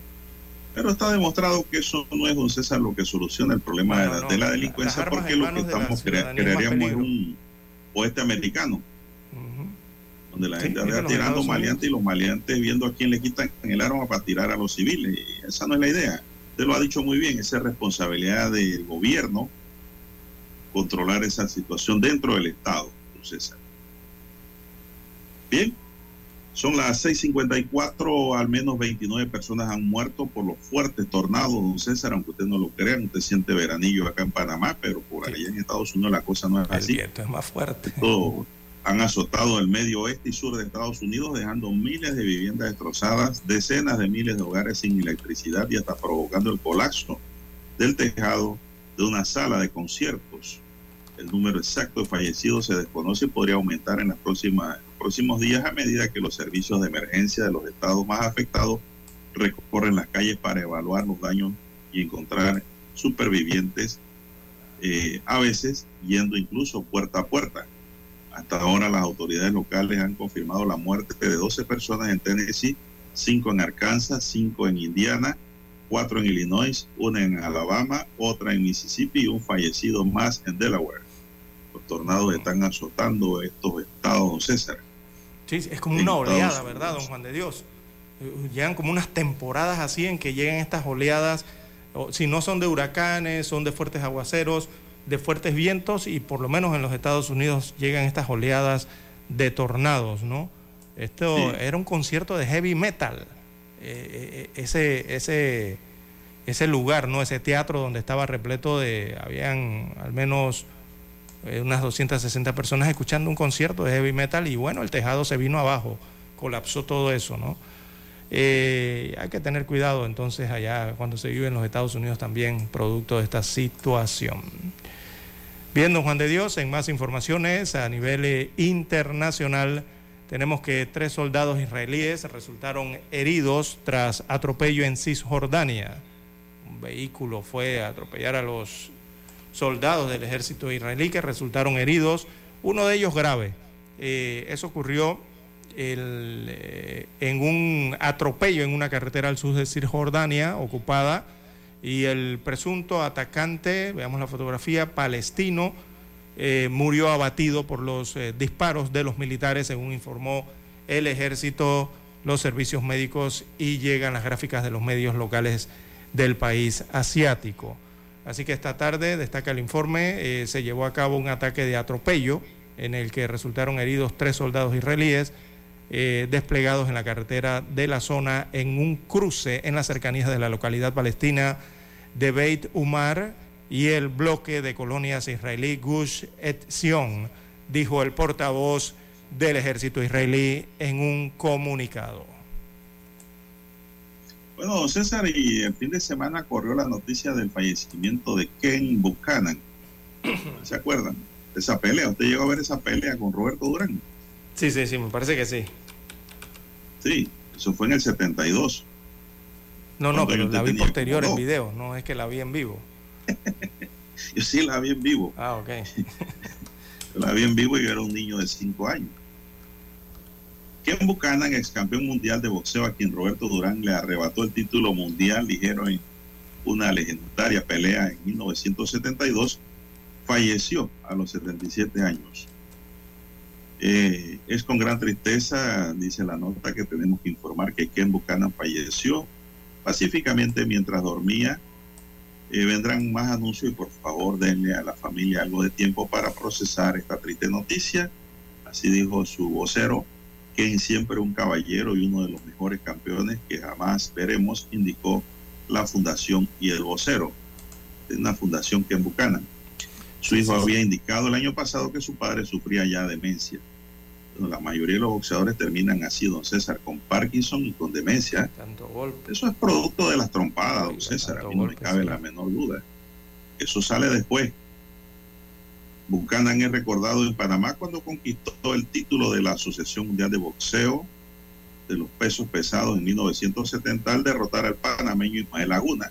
Sí, es que por ahí es la historia. Laguna, que el por decisión unánime en el Madison Square Garden por el título ligero de la AMB.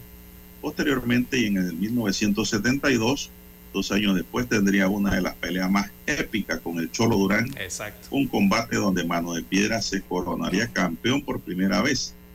Este combate finalizó por nocaut técnico en el 13 con el triunfo del panameño que se le fue adentro, don César, con izquierda y derecha que el buen Ken Buchanan no pudo resistir. Sí, un peleón, Así ¿no? que pues, Y- lamentable y- la noticia de el fallecimiento de este épico boxeador, don César. Sí, muy recordado en Panamá. eh, don Juan de Dios también respetado. Recordemos que le ganó a Ismael Laguna. Eh, luego, Roberto Durán, como usted bien señala, eh, ganó su encuentro frente a él unos dos años después. y don Juan de Dios, eso es la importancia en la pelea, ¿no? Que le habían ganado un panameño también y bueno, llegó Roberto Durán y, y levantó los colores, ¿no? También al ganar y ganarlo en forma de campeonato aún más, ¿no? Así que importante dentro de la carrera de ambos boxeadores, este boxeador escocés, Ken Buchanan.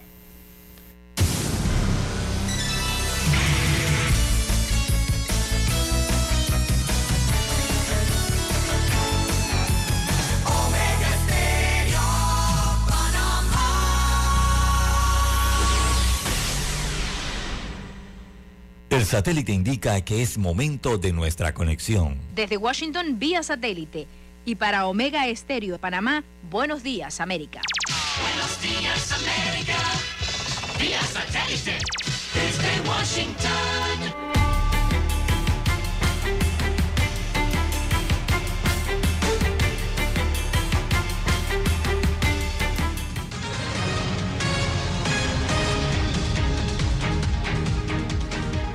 ¿Qué tal? Bienvenidos, soy Yasmín López.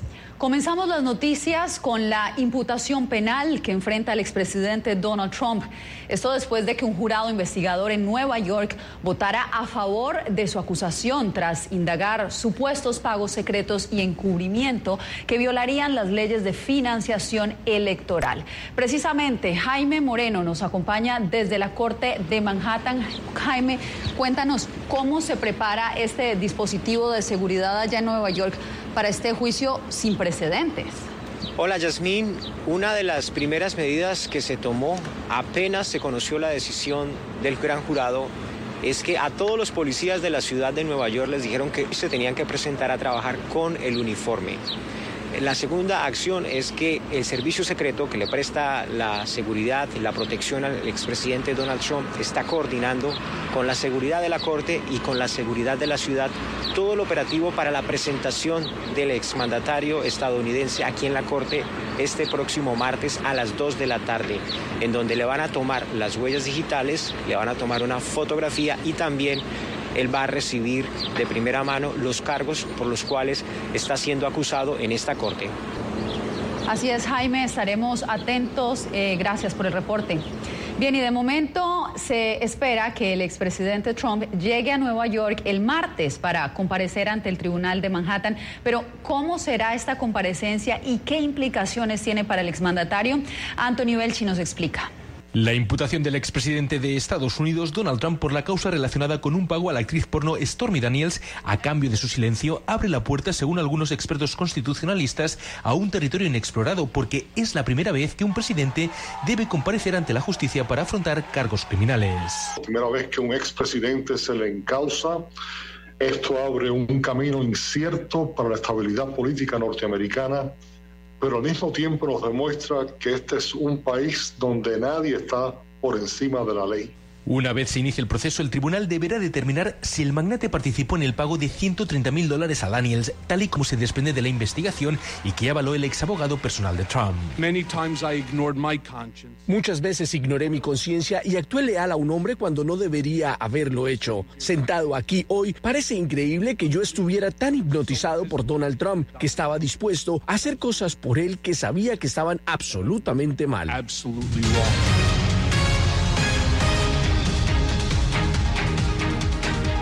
Estados Unidos anunció un nuevo paquete de ayuda para Ucrania de 113 mil millones de dólares, lo que lo convierte en uno de los paquetes de asistencia más grandes jamás aprobados por el gobierno estadounidense. Ahora el Congreso apunta a mecanismos de transparencia. 113 mil millones de dólares que muchos legisladores estadounidenses dicen que vale la pena. Nuestro esfuerzo no se trata solo de Ucrania y sus ciudadanos. Esta lucha es por las democracias de todo el mundo y por personas libres que se enfrentan a autócratas brutales como... Pero hay dudas sobre el gasto adecuado de esos fondos. Estoy a favor de una auditoría del 100%. Quiero una transparencia absoluta. El año pasado, el presidente de la Cámara de Representantes, Kevin McCarthy, dijo que Estados Unidos no dará un cheque en blanco a Ucrania. Tres investigadores del gobierno estadounidense que supervisan la ayuda aseguraron esta semana que hasta la fecha no hay casos comprobados de fraude pero algunos republicanos expresaron su preocupación por la ayuda de Estados Unidos para pagar los salarios y pensiones del gobierno ucraniano, especialmente porque muchos estadounidenses tienen dificultades económicas. ¿Cómo es que es eso no solo pagar a los funcionarios del gobierno ucraniano que van de compras a París o lo que sea? Y otros piden un instrumento riguroso de auditoría. Pero esta semana una propuesta del Senado para monitorear toda la ayuda a Ucrania bajo un solo investigador no se aprobó. Y es por eso que el debate es bueno, pero sí creo que el pueblo de Ucrania necesita nuestro apoyo. Recientes sondeos han mostrado que más estadounidenses miran con recelo la ayuda prometida que, según la Casa Blanca, seguirá durante el tiempo que sea necesario. Gesel Tobías, Voz de América, Washington. El gobernador de Texas está pidiendo endurecer la pena para quienes porten ilegalmente armas de fuego en ese estado. La iniciativa ya ha generado rechazo entre opositores, como nos informa Laura Sepúlveda. La legislación vigente en Texas permite a las personas sin antecedentes penales y mayores de 21 años aportar un arma de fuego en lugares públicos sin una licencia para portar armas. Ahora el gobernador republicano Greg Abbott pide endurecer la pena por el porte ilegal. Lo que esto le permite al gobernador es rebatir a quienes dicen que el Estado no ha hecho nada para prevenir la violencia armada frente a algunas tragedias horribles, mientras que al mismo tiempo no contradice a los absolutistas ardientes de la segunda enmienda dentro del partido que no ha aceptarían nuevas restricciones de armas. Aunque los datos no compilan el detalle de cuántos de los delitos en Estados Unidos son cometidos con un arma aportada de manera ilegal, el abogado Brandon Beck asegura que es un hecho extremadamente común. Mientras tanto, críticos de control de armas insisten en que la necesidad no se limita al control del porte, sino a la adquisición de ellas, pues en hechos como el tiroteo en Nashville esta semana, la agresora adquirió legalmente siete armas. Laura Sepúlveda, Post de América, Austin, Texas. Desde Washington vía satélite y para Omega Estéreo de Panamá hemos presentado Buenos Días América. Buenos Días América vía satélite desde Washington. Noticiero Omega Estéreo. Nuestro Padre Jesús murió por nosotros. Vivamos por Él y para Él en esta Semana Santa y todos los días de nuestra vida. En este mundo con hambre de alimentos, de justicia a todo nivel, de paz y sinceridad, el amor y la fe pueden ser el pan para saciar muchas vidas. Ojalá siempre podamos sentir la fuerza de la resurrección en el amor, la paz y la justicia, todos los días de la vida en el camino del Señor. Mensaje del licenciado Juan de Dios Hernández, su abogado de confianza, 6614-1445. Noticiero Omega Estéreo.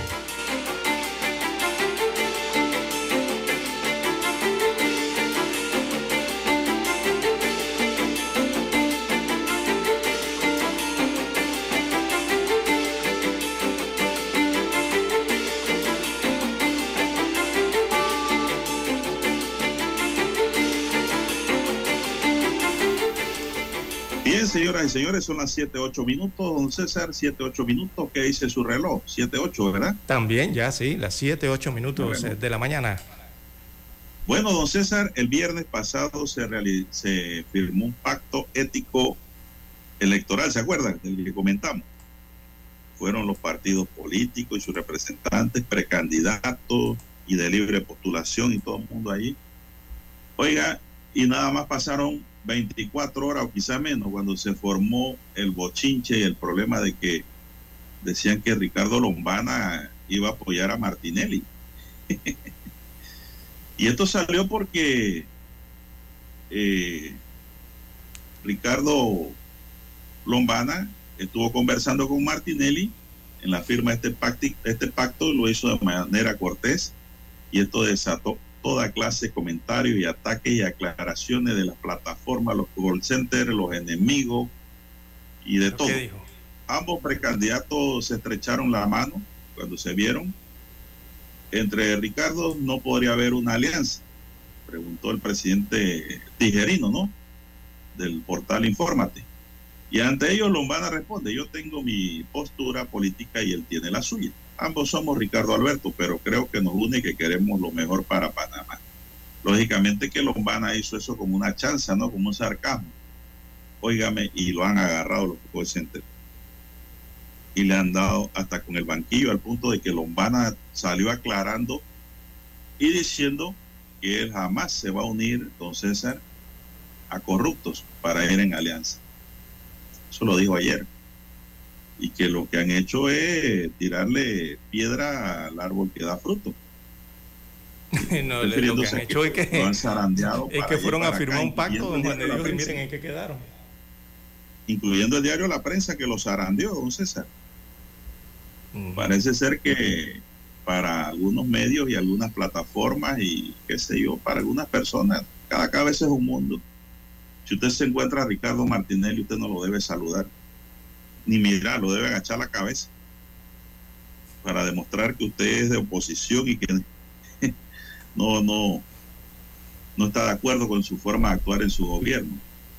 Bueno, eso ocurrió, don César, y aclararon, inclusive salió un face news diciendo que las bases de eh, el partido Otro Camino en Chiriquí le exigían a Lombana una retractación inmediata. Y resulta ser que era un face news, mire usted. Y se firmó el viernes. Entonces yo digo, ¿quiénes se ponen en eso, don César? Don Roberto. Es la gran pregunta. política, don Juan de Dios. La política. el Tribunal Electoral intenta, ¿no? El Tribunal Electoral intenta. Eh, eso lo dijimos. Por todos los medios, ¿no? Evidentemente que la contienda electoral, las campañas, eh, no sea esto, sino que sea una fiesta ¿no? ciudadana, una fiesta entre los eh, eh, que están aspirando a los diferentes cargos de elección popular y que sea una fiesta del electorado. Pero lastimosamente ocurren estas situaciones, don Juan de Dios, en medio de la política y, sus campañas. Y bueno, no se vio muy bien esto de que fueron a firmar un pacto, ¿verdad? los que aspiran a los cargos de elección pero después en las redes que son abiertas a todo el público, don Juan de Dios, eh, eh, ocurre esta situación. Es lo lamentable. Eh, el consejo que le regalo a los políticos es que deben tener mucho cuidado, don César, porque usted no sabe quién lo está grabando, quién lo está viendo y cómo van a utilizar ese video o ese audio. Hay que tener mucho cuidado porque esto del pacto ético, don César, se firmó en un papel invisible un papel de humo, porque yo no creo que eso lo respeten. Y entonces cuando vienen, llaman a rendir cuenta a los partidos políticos y a la gente, no, yo no fui, nadie fue, fue TT. Entonces, porque son a través de redes. Entonces los políticos van a tener que cuidarse mucho hasta la forma en cómo miran, cómo, mueven la cabeza, los brazos, su lenguaje gestual. Todo eso forma parte de una campaña. Todo eso tienen que cuidarse porque el enemigo es invisible ahora ahora es como un depredador que está allí y ellos deben saber que está allí, que lo están mirando. Todo el que lo está grabando y está ahí no está con buenas intenciones. Entonces, hay detrás algo siempre. Y eso es para todos los políticos, ¿eh? que tengan cuidado con eso. Así es, ya, la pasaban el mínimo rebalón. Le ha pasado a Rux, a, Blandón también le ha pasado. Ahora le pasa a Martinelli y le pasa a Lombana eh, hay que ver todo esto, ¿no? Incluso hasta con el propio anuncio de las aspiraciones del exmandatario Torrijos, también como que hubo una tendencia, hubo una intención allí, ¿no? Pero como que fue sofocada. Pero es en la política, lastimosamente, ¿no? Y, porque ahora redes sociales forma parte también de la vida, entonces. Exactamente. ahora ya la cosa cambió. Sí, todos conocemos, digo, los ciudadanos eh, pensantes, don Juan de Dios, los ciudadanos con conciencia y con conciencia crítica, cada uno sabemos qué tipo de proyectos abanderan cada uno de los aspirantes a la presidencia de la República. Todos aquí sabemos cuál es el proyecto eh, que abandera Rux, el otro que abandera Blandón, el otro que abandera eh, Torrijos, el que abandera Lombana, el que abandera Ricardo Martinelli. Cada quien sabe básicamente eh, cuáles son sus intenciones y sus objetivos dentro de sus proyectos políticos, don Juan de Dios. Así que esto de que porque dijo que queremos mejor, lo mejor para Panamá, digo, pero es que nadie quiere lo peor para Panamá. Yo creo que ni el, ni el peor político del mundo quisiera que a Panamá le fuera mal. Bueno, si es que Lombana lo dijo, yo tengo mi postura política y él tiene la suya, pero esa parte no la usaron. Ah, ah esa parte la usaron y eso es desinformar también, don César. Eso se llaman verdades a media, lo que han sacado, y eso yo no estoy de acuerdo con esas cosas. Las cosas se deben decir completas. Información completa es información, lo demás es desinformación. Eh, y para agregar aquí, don César, esto último, yo creo que al último, con el último precandidato que Lombana haría una alianza sería con Martinelli. Así lo veo yo. No creo que está en el radar de otro camino y de Lombana. Porque Lombana ha dicho que va solo aunque lo bombardeen, aunque lo estén aupando, aunque lo quieran vaquear para hacer alianza, él va solo, ha dicho hasta el día de hoy.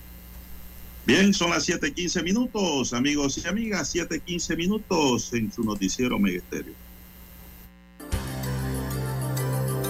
A esta hora establecemos contacto vía satélite desde Washington. Gracias a Banco Aliado, 30 años. ¿Qué quieres crear?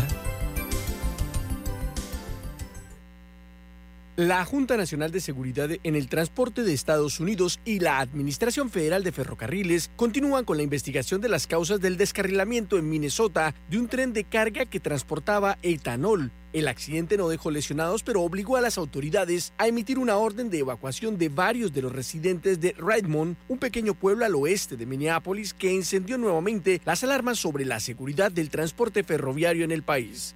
Kathy Farmer, directora ejecutiva de la empresa BNSF, operadora del vehículo accidentado, aseguró que las labores de limpieza comenzarán tan pronto como sea posible, ya que el fuego y el severo clima de la región podrían retrasar la tarea.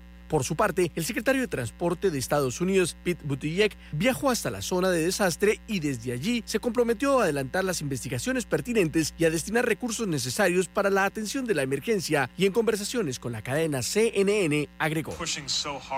Estamos presionando la seguridad ferroviaria para asegurarnos de que haya menos de estos accidentes. Este accidente ferroviario es uno más de los graves incidentes de su tipo que se han presentado en los últimos meses, una situación que preocupa a las autoridades y algunas organizaciones defensoras del medio ambiente debido a que el vertimiento y la quema de los químicos transportados en esos trenes podrían traer serias afectaciones a la salud de los habitantes y también afectar la fauna y la flora de estas regiones. En febrero, el descarrilamiento de un tren de carga operado por Norfolk Southern liberó más de un millón de galones de materiales peligrosos y contaminantes cerca de East Palestine en Ohio y provocó una demanda del Estado a la empresa operadora y actualmente es investigada por varias agencias del gobierno federal. En otro incidente ocurrido a principios de este mes, un tren también de la empresa BNSF se descarriló en el estado de Washington y derramó más de 3.000 galones de combustible diésel cerca del canal Swinomish en la reserva de esa tribu. El incidente se atribuyó al mal funcionamiento de un dispositivo de seguridad que pretendía evitar que un tren cruzara a un espacio abierto. Héctor Contreras, Voz de América, Washington. Banco Aliado, cumpliendo 30 años en el mercado, te invita a generar hasta el 3% con su cuenta Más Plus. Banco Aliado, 30 años. ¿Qué quieres crear? El reportaje internacional llegó a ustedes gracias a Banco Aliado. 30 años. ¿Qué quieres crear?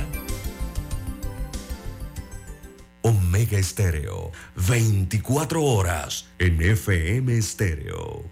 Nuestro Padre Jesús murió por nosotros.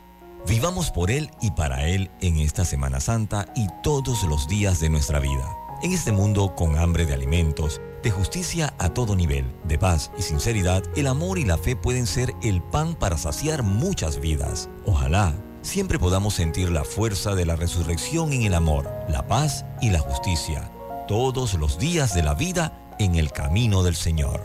Mensaje del licenciado Juan de Dios Hernández, su abogado de confianza, 6614-1445.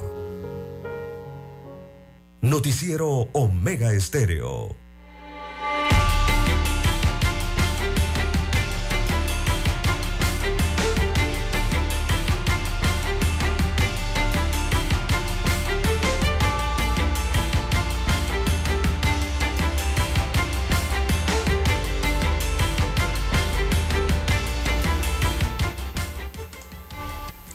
Bien, 7.19 minutos.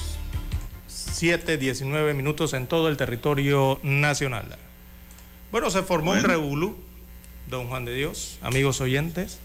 En una no me diga que en la casa del Bosa. En la casa del Bosa. En la Pari, en la casa del Bosa. Eh, ocurrió una situación en que salió a relucir un arma de fuego en media fiesta don Juan, don Juan de Dios. Y Recordemos que Bosa se llama Humberto Ceballos. Él es conocido artísticamente como el Bosa, ¿no?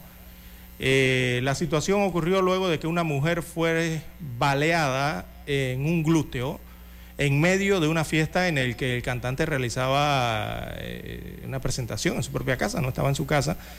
Y eh, esta casa está ubicada en la barriada Costa Esmeralda, en Costa Sur, Ciudad Radial, allá en el corregimiento de Juan Díaz. Resultó herida esta mujer. exclusivo, don César, ¿eh? le advierto. Una barrera exclusiva. Sí, sí.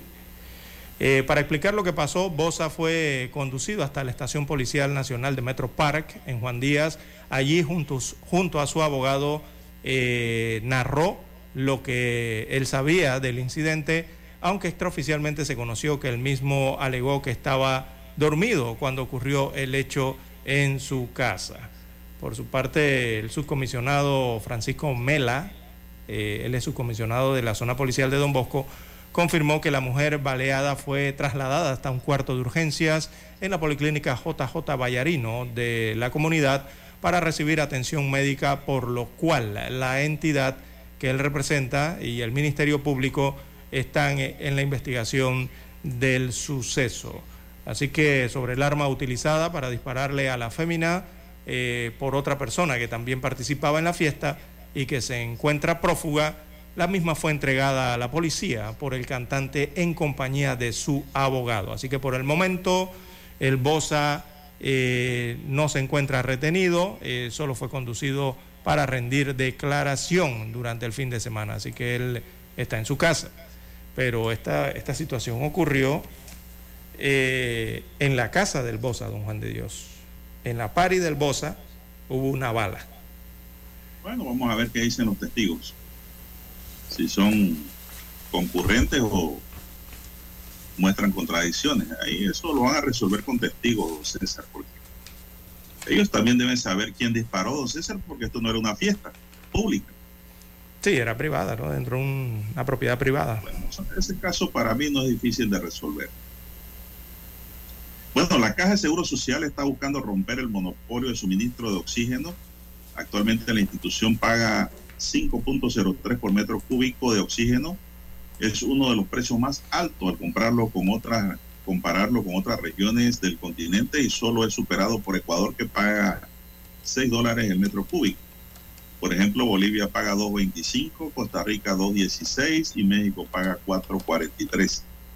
La implementación de la tecnología PSA que permite eh, separar el oxígeno y el nitrógeno del aire ambiente mediante una filtración molecular ha permitido a otras regiones reducir mucho más los costos de suministro de oxígeno. Eh, la información dice que además del alto costo, el suministro de oxígeno depende de proveedores externos y existe el riesgo de pérdidas y robos del producto durante el transporte y la manipulación externa. Adicional, existe un alto riesgo por la manipulación del oxígeno durante las cirugías. La instalación y puesta en marcha de 16 sistemas de generación de oxígeno que estarían compuestos en 54 plantas podría subsanar estas situaciones y reducir el costo de metro cúbico de oxígeno de 5.03 Una proyección de consumo y compra de oxígeno para los próximos años indica que existiría la necesidad de adquirir 31.8 millones de metros cúbicos por un monto de 160 millones de dólares. Bueno, entonces aquí nos han, la noticia nos está dando una explicación. ¿De qué es la planta? la estoy tomando la estrella de Panamá, pero lo cierto es que yo he escuchado también a las casas productoras de oxígeno y dice que esto le va a salir más caro a la caja de seguro social poner su propia planta que comprarlo. Sí, yo estoy de acuerdo también. Eh, por los mantenimientos y personal que hay que pagar eh, y todo lo demás, ¿no? Entonces, eh, sí, mire, aquí no han dado, los medios nos hemos cansado de pedir los estudios de factibilidad para ver qué argumentación hay, si, si es, si, es si, si es ventajosa o no tener una planta, o sea, tener una planta propia del Seguro Social, eso involucra no simplemente dar el suministro del oxígeno, sino mantener la planta Don Juan de Dios, todo el recurso humano, todo el recurso de infraestructura, las compras internacionales que tienen que hacer para ello. Eh, no es simplemente el hecho de que va a tener el, oxígeno, la instalación hospitalaria respectiva. Eh, eso por una parte, don Juan de Dios. Y lastimosamente, hay que decirlo, la reputación, la experiencia que hemos visto en la caja del Seguro Social más allá de la gran problemática que tienen, que son el IBM y las pensiones, que eso es el principal problema que deben resolver y han pasado años y no lo ha podido resolver el Seguro Social con ningún director, que es lo principal que deben hacer. Fuera de esa situación, don Juan de Dios, ya hemos visto en las diferentes instalaciones de la Caja del Seguro Social tantas problemáticas con los servicios propios que tiene don Juan de Dios. Mire lo que está ocurriendo con la ciudad de la salud actualmente. Mire lo que ha ocurrido, que tuvieron que cerrar un laboratorio que producía medicamentos hace algunos años atrás nada más. ¿Se acuerda del dietilenglicol, la contaminación mortal, eh, que acabó con una cantidad importante de, vida de panameños y los padecimientos que dejó esa situación? Eh, y tantas otras situaciones que han pasado, ¿no? Precisamente con servicios propios de la Caja del Seguro Social o plantas o, equipos que tiene que mantener la caja del Seguro Social. Entonces esto que crea una duda y, la duda queda, don Juan de Dios, por el hecho de que adicional a esto no entregan el argumento, o sea, cuál es la factibilidad real, eh, por un estudio de factibilidad real, que, que nos diga que realmente conviene más tener esa planta de oxígeno o comprar el oxígeno. Entonces, eh, hay muchas dudas al respecto, don Juan de Dios. Yo no creo que sea la mejor idea tener una planta de oxígeno eh, dentro de la caja del Seguro Social. No la veo muy rentable. ¿Usted se imagina, don César, que el personal, usted se imagina que el personal entre en huelga? El personal de esa planta, si la tuviera la caja, mm. Dios nos ampare. Bien, se nos agotó el tiempo, dice don Roberto aquí. Don Roberto Antonio Díaz nos acompañó en el tablero de controles. En la mesa informativa les acompañamos. César Lara. Y Juan de Dios Hernández Sanur. Gracias, señoras y señores, por su tiempo dispensado. Sigue en sintonía de Omega Estéreo porque ya inicia su nuevo programa en perspectiva. Hasta mañana. Hasta aquí. Noticias.